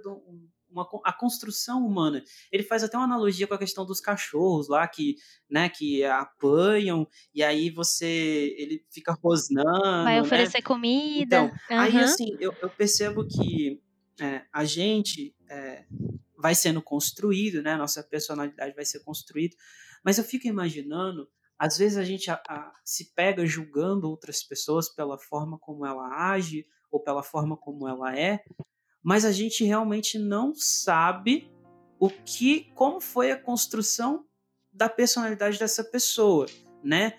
Ah, Bruno, então quer dizer que isso é uma justificativa? Eu não sei se eu posso caracterizar como uma justificativa, mas é algo que a gente tem que levar em consideração também, né, Júlio? Com certeza. É, você falando isso me lembra. Eu, eu sempre trago muito assim para as noções assim que eu vejo dentro do budismo e tal, né, do que eu sigo, para esses momentos de reflexão. E eu chamaria isso nem de você achar uma justificativa, eu chamaria isso de você ser benevolente com o próximo, independente de quem seja, até porque foi o que eu falei antes. Todos nós temos o estado de Buda inerente dentro de si. Então, se as pessoas tivessem consciência de que elas precisam se respeitar e respeitar que existe um Buda dentro de cada ser, é, a gente julgaria menos, entende? É difícil. Eu não tô falando isso como uma pessoa que é, domina isso porque eu não domino. Inclusive, eu não só acabo às vezes julgando outras pessoas e atitudes de outras pessoas e às vezes acabo é, me desapontando comigo mesma por fazer isso, como eu me julgo Sim. muito entendeu? Eu acho que a gente acaba tendo isso. Então, eu realmente acho que, que é uma forma que a gente tem, na verdade, de conseguir olhar para o outro como se o outro fosse a gente. E se você parar para pensar em qualquer religião que você encontre, pelo menos na maioria, né, religiões, por exemplo, que tem o cristianismo como base e tudo mais, eles pedem que você enxergue o outro como você se enxerga, eles pedem que você respeite o outro como você se respeita. No budismo não é diferente entendeu? Então eu acredito muito nisso. Acho que nem é uma justificativa, não. Eu acho que realmente você você está certo. É uma forma que a gente tem de poder olhar para o outro para conseguir entender o outro. Então às vezes o outro teve uma atitude que com a gente não foi legal, mas o que, que caracterizou? Por que, que isso aconteceu? sabe? Quais são os pontos que a gente que a gente acabou acionando, quais foram os traumas que a gente acionou nessa pessoa para que ela tivesse esse, esse comportamento. E de que forma a gente vai trabalhar isso? A gente vai é, oferecer de alguma forma ajuda, empatia, ou a gente vai ter um comportamento de continuar apontando o dedo? Né? Isso é uma coisa que eu tenho, eu falo por, por conhecimento de causa, assim. Para mim, às vezes é muito difícil falar, poxa, essa pessoa teve uma atitude assim, caramba, meu, mas eu tô tentando, sabe? Acho que isso faz parte do, do nosso processo de, de nos tornarmos mais próximos do que a nossa essência mesmo. Assim, e, e a, quando você fala que teve conhecimento de causa, acho que eu tive muitas experiências que me levaram também a, a relevar muita coisa, assim, principalmente na época que eu trabalhei num lugar que, que é, você tinha três mulheres comigo, trabalhando comigo, e ambas elas mais velhas, tanto em idade quanto em experiência de trabalho. Eu era um, um garoto de 18 anos, rebelde, que acabava de chegar no lugar. E assim, eu tava o tempo todo entrando em conflito e, e transformando conflitos em, em, mais conflitos, né? Queria me rebelar o tempo todo. Uh, achava uhum. que, eu, que eu tava certo o tempo todo. E aí, e isso assim, é aquela coisa também do, do hater, sabe? Quando você é o hater da internet, Sim. e aí você começa a ter essa consciência, você entra em conflito com você mesmo. Eu falo que é o hater interrompido, porque quando ele começa a escrever ali no computador, xingando ali, filho da puta, não sei o quê, tomara que você morra, nananã. Aí, do, do nada, você para de escrever, aí você fala assim, caralho, o que, que eu tô fazendo? Peraí, deixa eu apagar tudo isso aqui. Aí você apaga, fecha a página ali da internet que você tava escrevendo e vai viver sua vida de outra forma, porque não compensa a gente devolver, é, tipo assim, a pessoa te entrega raiva, te entrega, te entrega ódio, você vai devolver mais ódio e isso vai gerar um, uma coisa caótica e, né? Com certeza. E você vai ficar num looping infinito de, de raiva, de estresse, de nervoso. Então, uma coisa que eu tenho tentado adotar. Na maioria das vezes eu consigo, mas tem, tem coisas que não. Por mais utópico que pareça, assim, no momento em que eu deixo a raiva passar e eu me sinto preparada, eu tento fazer o meu mantra do budismo, né? É, dedicado a, a pessoa e muitas vezes também é, tentar enviar vibrações diferentes para que essa para que ela não fique conectada com esse, esse loop infinito de, de coisas negativas. E nem é só por mim, sabe? Acho que a gente não tem que fazer é, pensando, ai, ah, eu vou mandar energia para essa pessoa porque olha como eu sou maravilhosa, olha como eu sou um ser humano abençoado, olha como eu sou boazinha. Não, a gente tem que fazer porque a gente tem realmente vontade de transformar uh, o nosso pensamento, o pensamento daquela pessoa, os julgamentos que a gente faz. Isso já aconteceu comigo mais de uma vez, de eu ter, por exemplo, uma situação de conflito, de alguém que me tratou mal e eu não tinha entendido, ou de uma situação que não foi agradável para mim, na hora eu ficar com raiva, falar, nossa, eu quero que essa pessoa, uhum. Né? enfim, se foda. e de repente, se, se, se, pi, né? Não, sei se pode falar. Quero que essa pessoa, poxa, quero que essa pessoa se foda, quero que essa pessoa vá pro inferno. E depois parar, analisar e falar, não, na verdade eu não quero isso, né? Com pessoas, às vezes, até que eu nem me dava bem, assim, mas só te falar, não, é, quero que essa pessoa fique em paz, porque eu também quero ficar. É, e assim, quando você fala assim, realmente, para muita gente é algo utópico demais, assim. Porque. Né? Ah, é, nossa, eu, às vezes a gente fala isso, fica parecendo que a gente tá querendo tá querendo ensinar as pessoas como serem seres humanos iluminados, assim, sabe? Nossa, essa pessoa tá querendo me ensinar o impossível. E na verdade não é, eu fui aprendendo isso ah, ao longo da, da, minha prática dentro do budismo, porque conheci pessoas maravilhosas que me ensinavam isso, mas ao longo da minha vida. E quanto mais eu praticava isso, mais conectada com pessoas eu, eu ficava mais de uma forma real sabe? Pode reparar, às vezes você deseja tanto estar conectada verdadeiramente com, com pessoas que você acredita que sejam bons amigos, que sejam pessoas que te agreguem, e quanto mais você tiver essa atitude, de certa forma benevolente, se importar de verdade com o outro, sem demagogia nenhuma, você vai colhendo isso na sua vida, sabe? Parece que as coisas vão ficando equilibradas. É difícil explicar, mas já tive muitas muitos momentos da minha vida em que isso realmente aconteceu, sabe? E aí vem o, o lance da gratidão Sim. também, né? Eu já fui cé- muito cético em relação a isso, sabe? Mas eu vi que, que, que realmente é algo que funciona. Porque, né, se, se você. A gente já falou isso aqui também, mas se você acorda, né? Começou seu dia ali, acorda, você já tá xingando meio mundo de gente, você tá, né, falando um monte de coisa negativa, seu, a tendência de seu dia ser um- uma merda é muito grande. E isso pode acontecer mesmo, assim. É, eu, eu fiquei muito. Eu tive momentos de muita instabilidade, assim. E eu percebia que quanto mais irritada eu ficava, às vezes no trabalho, sabe assim, ai, não aguento mais esse cliente. Só um momento. Estiver fazendo pergunta idiota. Ai, não aguento mais esse cara falando bosta pra mim. Só um momento. E de repente, se não saísse daquele looping, eu não ia conseguir ficar em paz, porque com certeza eu ia desligar de um cliente e eu ia falar com outro cliente que ia ter basicamente o mesmo comportamento. É, exatamente. É, é igual no, no episódio, ah, eu não lembro quem fala, mas é, acho não sei se acho que é a mãe dele que fala assim: se você não pode controlar o tornado, quer dizer, você não pode controlar o tornado, mas você pode, na verdade, assim, é, é, ter o controle da forma como você vai reagir a ele, né? Então, é, é a questão da, é a questão da exatamente. inevitabilidade das coisas. Elas vão acontecer. Então, não tem como você controlar isso, mas tem como você controlar a forma como você vai reagir a elas. É uma, é uma frase que eu gosto muito, essa, inclusive. Assim, você. A única coisa que você controla é a sua reação diante das coisas que você não pode controlar. Eu tento quase sempre executar isso, às vezes é muito difícil, mas eu tento. Exato. Ah, agora eu entendi! Agora eu saquei! Agora todas as peças se encaixaram! Hoje eu olhei sem. Você pensa bem. Nesse episódio, o, o, o Duncan ele tava conversando com a mãe dele, que já estava enfrentando câncer há quatro anos, né? E aí você imagina ele conversando ali com a mãe dele no podcast ao vivo ali. É, e ela, e ela, assim, ele sabendo que, que em seis meses, ou que ela, na verdade, ela tinha falado pra ele que, que ela tinha seis meses de vida, né? Então, assim, você imagina, a, a- nossa, é muito pesado, né?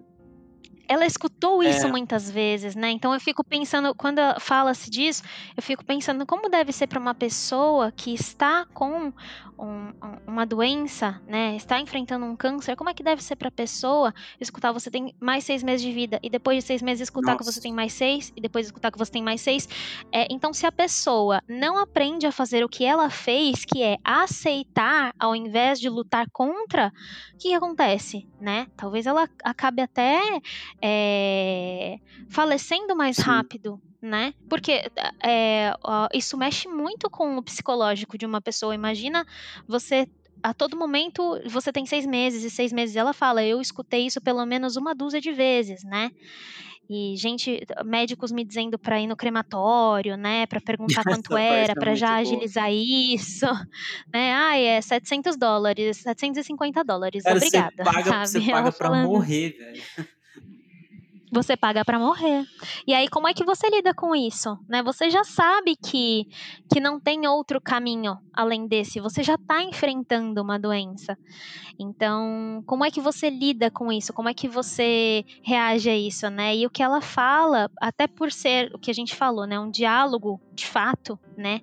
Foi uma gravação mesmo de um podcast e ela estava falando aquilo de verdade, é, me comove, me chama muita atenção, porque é uma pessoa que aprendeu a lidar com a morte e com o fato de que ela, entre aspas, vai deixar de existir, né? Como eu acredito, vai se transformar, digamos assim. Sim, e até ah, a gente pode até voltar no episódio anterior que ele que é um papo com a morte que você pega ah, ah, até eu falei no episódio aqui com, com o Robert que poxa não é algo assim inevitável não tem como você fugir da morte se a morte for se a morte te der um oi não, não tem, cara, não, não tem mais conversa. É, é oi, tchau. E assim, é, é tipo o filme do, do Premonição. Eu tinha, eu tinha falado aqui também. É, os, os caras no, no primeiro filme vão lá, né? O cara fala assim: Ó, o avião vai explodir, vamos sair todo mundo. Sai, mas depois a morte vem pegar um por um. Porque né, não tem como você lutar contra a maré, não tem como você ir contra o fluxo. É você fazer as pazes com ela e aceitar e realmente estar né, na, na, no mesmo flow que a, Uhum. que a mãe do Dan cantava. Sim, sim, e até para experienciar isso, eu acredito que as pessoas que enfrentam esse momento de, de uma saúde ter chegado nesse ponto, né, que é um momento muito delicado, eu acredito que é para ensinar alguma coisa muito forte para a pessoa. Às vezes a pessoa realmente é, é uma pessoa tão boa e às vezes o, o universo ele testa a gente, né? Eu acredito muito nisso. Então, eu realmente acho que é uma grande provação. São é, pessoas que passam por isso, assim, eu acredito que sejam muito guerreiras, porque elas têm que ter uma, um psicológico, assim, e elas têm que, que desenvolver uma espiritualidade muito grande para isso não, não pegá-las de uma forma que elas sofram desesperadamente, Sim. Né? Nessa, nesse episódio da morte que você fala, ela fala uma coisa quando eles estão caindo, né? Ela fala assim: para de lutar contra, enfrente o vazio, né? E eu levo muito isso, eu fico lembrando muito dessa frase, inclusive nos momentos de sofrimento. Pare de lutar contra, enfrente o vazio, esse vazio que a gente tá sentindo pode não ser de morte, pode ser de outra coisa. A gente tem que encarar. Essa luta ela intensifica esse sofrimento. Né? Exatamente. Acho que eles, eles até falam sobre a, o ego, o ego fazer com que a gente se sinta especial, né? Porque, poxa, todo mundo, todo dia uma pessoa Sim. some, uma pessoa morre, mas a gente, o ego faz com que a gente realmente ache que isso não vai acontecer, né? que com a gente vai É. ser diferente, né? E a gente vive como se nunca fosse Exato. morrer. Essa é a realidade, né? Se a gente, se você soubesse que você vai morrer amanhã, que amanhã você deixa de existir na forma como você existe, nessa sua existência atual, que atitudes você tomaria? O que, que você faria diferente, né? Então, é engraçado como a gente é um pouquinho pretencioso como ser humano, né? O ego faz isso com a gente e ela fala isso. Ele até brinca, né? Fala, ah, você é especial, sim. E que, que, que É, mãe não não é especial, né? A minha, por exemplo, eu vejo muito da minha mãe ali, né? Minha mãe é tem o jeitinho dela, assim, mas ela é uma mulher muito sábia, né? Ela é uma mulher que eu acredito que tem também uma, uma espiritualidade muito forte. Então, a gente sempre acha que a nossa mãe é muito especial, né? Ou alguém da nossa família, nosso pai, nossa avó, é uma pessoa muito especial e pra gente é mesmo, Ah, né? não tem nem como, até porque, poxa, a gente tá falando de, de um sentimento, né, que, que, que tá ligado ao amor e, e, assim, é um amor verdadeiro, né, um amor genuíno, assim, que, que não tem como você mensurar, assim, é realmente imensurável. E, ô, ô Júlia, eu acho que a gente vai falar dessa questão do amor lá no final, eu não quero dar spoiler já, já quebrar o clima todo, mas assim... É, você, como tem mais experiência, né? Você é praticante budista. Você acha também que a meditação ela é um preparo para a morte? Olha, eu acredito que sim. É, Essas meditações que a gente costuma fazer normalmente, não a, a meditação que eu faço no budismo, chamada Daimoku, eu não acredito que ela seja uma preparação, ela é mais uma prepara, ela prepara nosso nosso espírito para lidarmos com as nossas dificuldades e para lidarmos com o que acontece ao nosso redor. Mas eu acredito que quando a gente medita, que a gente tenta desconectar todo o nosso pensamento, é uma forma da gente compreender esse vazio que eu te falei, que a própria morte fala, né, no, no episódio anterior. Então eu acredito que sim, eu acredito que de certa forma é uma preparação. Mas é muito complexo, porque não tem como a gente saber como é morrer, né? Quem, quem sabe nunca voltou para contar, então é muito difícil dizer como que como, como será que é experienciar isso, Sim. né? Acho que ela até fala, né? Eu não sei o que, que tem do outro lado, mas, mas eu aceito, assim. E se eu não tiver, se eu É, não, ela não estiver do sim. outro lado, eu vou continuar aqui. né? Sim, ela fala uma coisa que ela fala, ela fala que contraditoriamente ela está morrendo, mas ela nunca se sentiu tão viva quanto ela se sente nesse momento. né? Assim, ó, como, é, só pra gente terminar essa parte, assim, é, tem um, um, um momento ali que eu acho fundamental. Eu acho, assim, um dos conselhos mais, mais incríveis, um, um dos insights mais maravilhosos da- desse episódio. Tem até um Reels lá que eu postei no- na página no- do nosso podcast aqui. Mas ele, ela, ela- ele pede um conselho para ela, né? De como impedir um, um coração partido, né? O que a gente tem que fazer para não, pra não sentir isso? Ela fala assim: você simplesmente chora, né? Você chora. Cara, é muito É. pesado isso, assim. É pesado, assim, porque é uma realidade que a gente quer fugir, né? Mãe, eu sei que você vai. Eu, eu sei o que vai acontecer, mas não tem como evitar o coração partido. Então o que. O que, que eu faço quando eu sofrer? Você chora. Você chora. Sim, e é tão simples, né? E quando ela fala isso, você imagina que, no primeiro momento, você imagina que ela vai dar um grande conselho, né? Que ela vai falar alguma coisa que você jamais imaginou. E aí é como se ela te desse autorização, né? A gente, como adulto, às, às vezes a gente não quer sofrer, né? E a gente não quer permitir que esse sofrimento venha à tona. Então, o que, que a gente faz? A gente engole o choro, né? A gente é, se enfia no banheiro, a gente tem vergonha do nosso sentimento, né? De como a gente encara nosso sofrimento. E quando ela fala isso, você chora. É tão intenso porque parece que a gente está recebendo uma autorização. Poxa, independente da dor que eu estiver sentindo, de como eu estiver me sentindo, então eu posso chorar. É permitido. Porque uma pessoa como ela tá me dizendo que, que tá tudo bem, que faz parte da vida sofrer Sim. e chorar. E até acho que para para nós homens assim, até por, pela construção social, assim, pela construção machista da sociedade, a gente desde cedo assim, a gente é podado a chorar, né? Porque se você chora, se o homem chora, ele é fraco, ele ele é maricas, né? Vai, vai, você vai criando um monte. Engole o choro. Se você chorar, você ah, apanha. homem não chora. É. Homem não chora, você, né?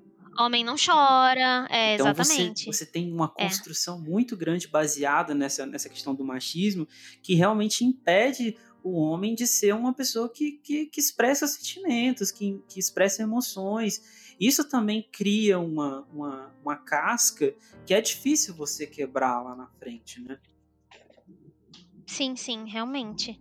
É, para pessoa que passa, para um, um, homem, eu acredito que passa a vida toda é, sendo tratado dessa maneira, de uma forma não chora, se você chorar, né, você tá sendo babaca, se é, não chora, homem não chora, né, essa não demonstração, assim, que é, é, condicio, é condicionada, é, eu acho que, que influencia negativamente. Sim. Não, e tem até uma música ridícula, né? o homem não chora. Mas aí.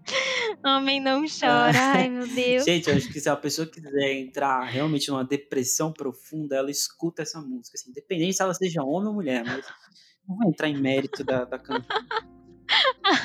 É porque o cara, o cara ganhou muita grana com essa música, eu acho. Mas, enfim, né? Então. É, ô, Júlia, a gente tem também um, um momento onde ela. A, acho que se eu não me engano é a mãe dele também que fala que, que o nosso coração, ele, de certa forma, ele, ele tá fechado, né? Então a gente cria uma resistência muito grande para você realmente abrir seu coração. Eu, eu não sei em que livro, em que livro eu li, mas falava exatamente sobre isso. A gente, principalmente nas nossas relações, assim, a gente se entregar de coração, sabe? E de se entregar de coração Sim. mesmo, porque aí a gente consegue tanto entregar a nossa verdade, como perceber talvez a inverdade do outro lado também, né? Se, se existe cumplicidade, se existe essa reciprocidade. Sim, sim, realmente. É, acho que é quando ela fala isso, né? Nosso coração tá fechado. E aí, no momento que ele se abre, ela tá linkando alguns pontos, que é o fato de você abrir mão do seu ego, que o ego muitas vezes não deixa a gente abrir o nosso coração como a gente gostaria, né? Como eu te falei, o ego deixa a gente nervoso, o ego deixa a gente enfurecido, o ego faz com que a gente às vezes tenha um comportamento que a gente nem teria, mas que a gente pensa, não, eu vou ter esse comportamento aqui porque é melhor, sabe? Não somos nós em essência que estamos dizendo isso, porque quando a gente abre o nosso coração, a gente não tem medo de ser vulnerável, de ficar vulnerável vulnerável. A gente não tem medo do que o outro vai fazer com a gente, porque é, a gente tá, tá conseguindo abrir isso de uma forma honesta. Né? E eu acho que essa é a maior dificuldade da maioria das pessoas. Também tenho, às vezes, essa dificuldade, mas acho que eu sou um pouco mais entregue. As pessoas costumam dizer até que eu sou meio ingênua, sabe? Ah, isso é muito bobinha, muito ingênua, acredita em tudo. E na verdade não é isso, né? É que eu tento é, eu meço as pessoas muito com a minha régua, né? E a minha régua no meu ponto de vista, é uma coisa que, que eu uso para sempre tentar ser honesta, para ser sensível com o outro, né? Então, cometo as minhas falhas, olho bem para como essas falhas aconteceram e é, vou tentar enxergar o outro, né? E eu acabo sendo bem, bem taxada de tontinha mesmo. Tem gente que se preocupa. Ai, me preocupo que você é ingênua, me preocupo que você é muito bobinha às vezes, tem medo de você acreditar em tudo. E na verdade não é, né? Ah, isso é... é, acho que é a forma de ir abrindo o coração. Quando a gente vai aprendendo a fazer isso, é que, que as coisas vão, vão Eu acho que isso ainda é um, um outro aspecto social que foi construído ao longo dos anos, onde às vezes você. É tipo assim, uma pessoa que ela é mais mais contida ou mais né, introvertida, às vezes ela é tratada como uma pessoa ingênua, como uma pessoa que, que não toma uma atitude. Mas acho que cada um de nós tem uma forma de enxergar, uma percepção de enxergar o mundo. E muitas vezes essas pessoas elas acabam julgando a gente, mas nem tem, tentam assim real entender, né, o que se passa ali, o qual é a nossa verdade. Poxa, a pessoa o tempo todo tá falando, ó, você é isso, você é aquilo, mas poxa, vamos ter um a partir do diálogo, será que a gente não consegue se entender e você entender o que se passa na, na minha vida e o porquê do meu comportamento ser assim? Porque, assim, né, é, é fácil você falar, ó, oh, Júlia, você é ingênua, você é não sei o quê. Mas é difícil você tentar conversar, né, e, e falar, poxa, mas por que você age dessa forma? E você explicar, ó, porque é assim, assim. É mais difícil, né? Uhum. Sim, sim, é. E equilibrar isso com a vida adulta no geral é bem difícil, porque foi o que eu te falei, tenho os meus demônios, tenho, né, os meus monstros. Acho que a maioria de nós, das pessoas que vão escutar isso, conseguem se identificar, é aquele lance de muitas vezes você querer abrir o seu coração e ao mesmo tempo você ter uma porção de questões que você quer trabalhar para que você consiga lidar melhor com, com a sua vida no geral, né? Exato. A gente tem até no, aqui, no, já finalizando assim, é, a, a, a mãe do Clancy fala que a gente tem algumas etapas aí para até ela fala assim, de viver e morrer consciente, né? Você estar vivo consciente e também estar morrendo de forma consciente. E aí entra naquela questão de você viver, né? De estar se sentindo vivo mesmo em vários, vários lugares. Até ter um momento assim onde as duas almas elas estão se conectando, assim, é, é um negócio bem psicodélico mesmo, mas você sente ali que tem uma, uma, conexão muito grande. E, gente, assim, nesse, já nesse momento aqui já teve vários, vários choros, uh, teve... Nossa, você sente a respiração do, do, do Duncan, né, muito muito potente. Sim. Você vê que ela quer, quer aquela respiração profunda, assim. Poxa, você tá conversando com a sua mãe que pode morrer daqui a pouco. E, e o, o que foi que aconteceu, né? Ela morreu três semanas depois. Mas, assim, cara, é, você realmente consegue sentir aquele clima que tá ali dentro daquela sala, né? Que é um clima, assim, muito de, uhum. de afeto mesmo, né? De uma relação que a gente tem com, somente com essas pessoas mesmo, que são as pessoas que a gente realmente ama, né, Júlia? Sim, com certeza. e aí acho que ela dá alguns conselhos, acho que ele pergunta, ela fala assim, a gente precisa chorar quando a gente precisa chorar, né? A gente precisa se voltar Sim. para a morte. Então acho que acredito que seja no sentido de de realmente aceitar e de que a morte ela é uma, uma professora, ela tem muito a ensinar pra gente, né? Acho que ele até brinca assim, poxa, não tem como ser fã dessa, dessa pessoa, né? Dessa professora, né? Eu não pagaria para ter aulas com essa professora. Exato, mas é, é algo que a gente realmente, que apesar da gente fugir a vida toda, é algo que a gente realmente tem que, que, que, conversar sobre e tentar aceitar de alguma forma, né? Eu até falo que você aceita a morte física, mas você sente vida crescendo dentro de você, né? A sua, a, o seu físico, a sua Sim. carcaça ali, ela vai, vai, vai, acabar, mas a sua, a sua vida, a, a essência, a sua, o seu espírito, ele vai continuar a perdurar pela eternidade, pela, enfim, aí depende do que você crê, mas eu tenho certeza que, que cada, cada pessoa, no final das contas, acredita que de alguma forma, talvez a gente ainda vá perdurar pela, pela eternidade. né? Sim, independente da crença, eu acredito. Bom, eu particularmente tenho a crença de que a gente se transforma, né? A gente transcende. Então, eu vivo hoje para conseguir me transformar nessa existência, nessa vida, sem ficar eh, pensando muito o que vai ser das outras existências, que é o que a gente acredita no budismo, né? Mas eu sei que eu vou colher, né, do meu ponto de vista, pelo menos eu vou colher os louros do que eu plantar de positivo nessa existência, mas o meu foco hoje é o desenvolvimento dessa minha existência. Agora, que eu acredito que a gente eh, vira uma energia, que a gente vira uma é, uma construção, assim, né? A gente vira uma parte do universo, isso com certeza eu acredito também. Legal.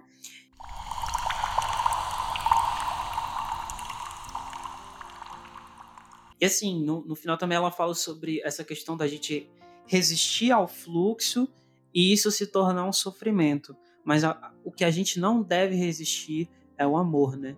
Então, poxa, não resista a, algo tão, né, tão profundo e tão importante, principalmente na sociedade que a gente vive, que é tão, é tão escasso, né, esse, esse sentimento que é o amor.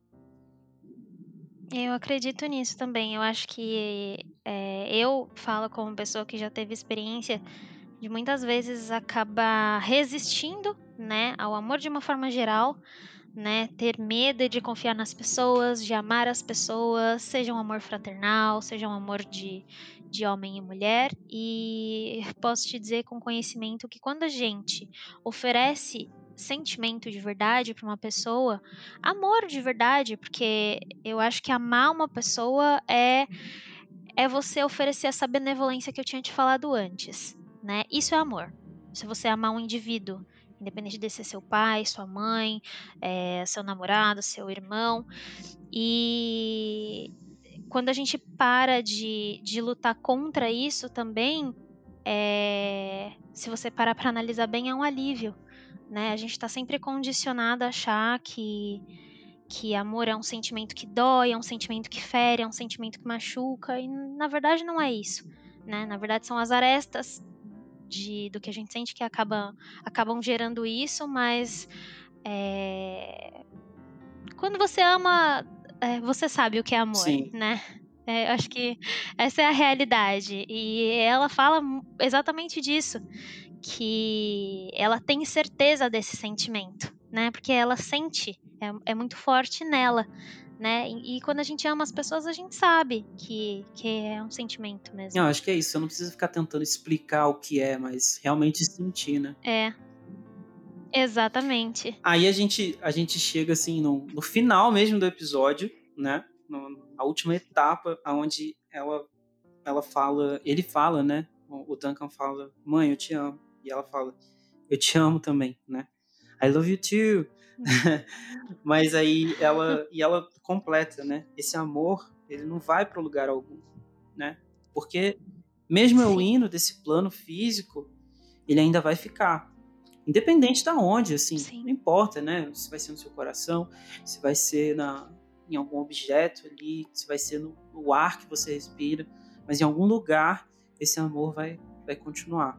Nossa, e, assim, é muito bonito isso, assim. Eu até repito falar É, é incrível. é algo que, É. que, que realmente faz muito sentido e eu acho que é esse tipo de coisa que a gente realmente deve dar valor. Com certeza, com certeza. É, eu acredito muito nisso, não tenho nem o que pontuar, porque é exatamente isso. Então, Júlia, eu vou deixar a gente finalizar com uma pergunta e eu vou deixar você responder. E aí, e aí a gente Ai, finaliza, né? Acho que é, a acho que é- acho- talvez seja, acho que não exista a melhor, mas talvez seja a pergunta certa a se fazer nesse exato momento. Então eu pergunto para você, qual que é o melhor lugar pra gente estar? Esteja no aqui e no agora. Eu acho que é isso. Então, poxa, você quer acrescentar mais alguma coisa depois disso? Não, acho que foi perfeito esse final, que é exatamente o que se fala ali. Só esteja no aqui e no agora. É, quero só agradecer de verdade, Bruno, agradecer a oportunidade.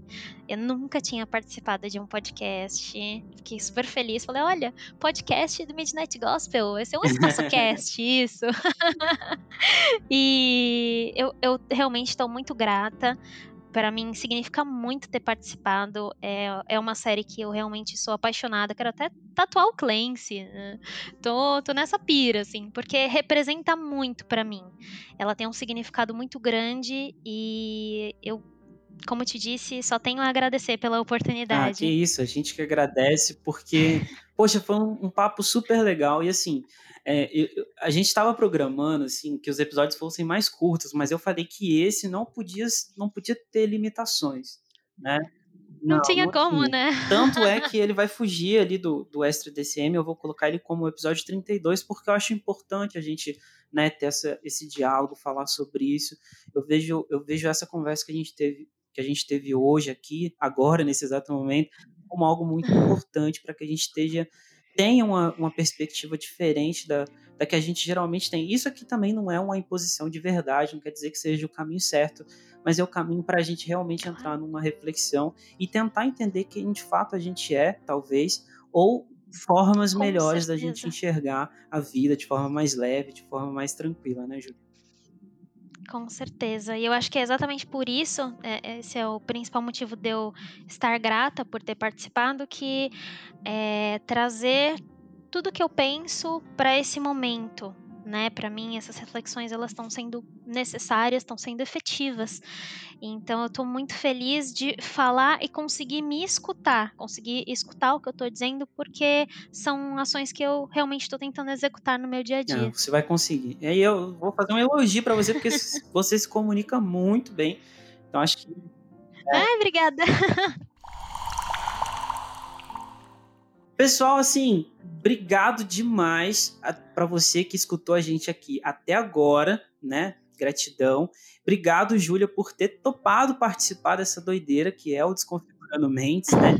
E você falou aí sobre tatuar o Clancy. Cara, eu, eu tô me segurando. Eu, eu, tenho uma tatuagem só, mas assim, porque eu faço um trabalho psicológico, principalmente para não gastar dinheiro, e segundo, porque se eu for tatuar tudo que eu quero, eu tenho até medo do que pode virar meu corpo. Eu já ia começar tatuando o slot do Goonies, que não é uma figura tão bonita assim mas a gente vai tentando se segurar. Então, obrigado pela tua presença aqui, pelo esse show de conversa que você, você teve aqui com a gente. Imagina, eu que agradeço, de verdade. Então é isso, pessoal. A gente fica por aqui. Esse foi mais um episódio do Desconfigurando Mentes. Nossa, eu falei tudo errado. Mas é isso, mais um episódio do Desconfigurando Mentes. E a gente fica por aqui. Até o próximo. Tchau, tchau.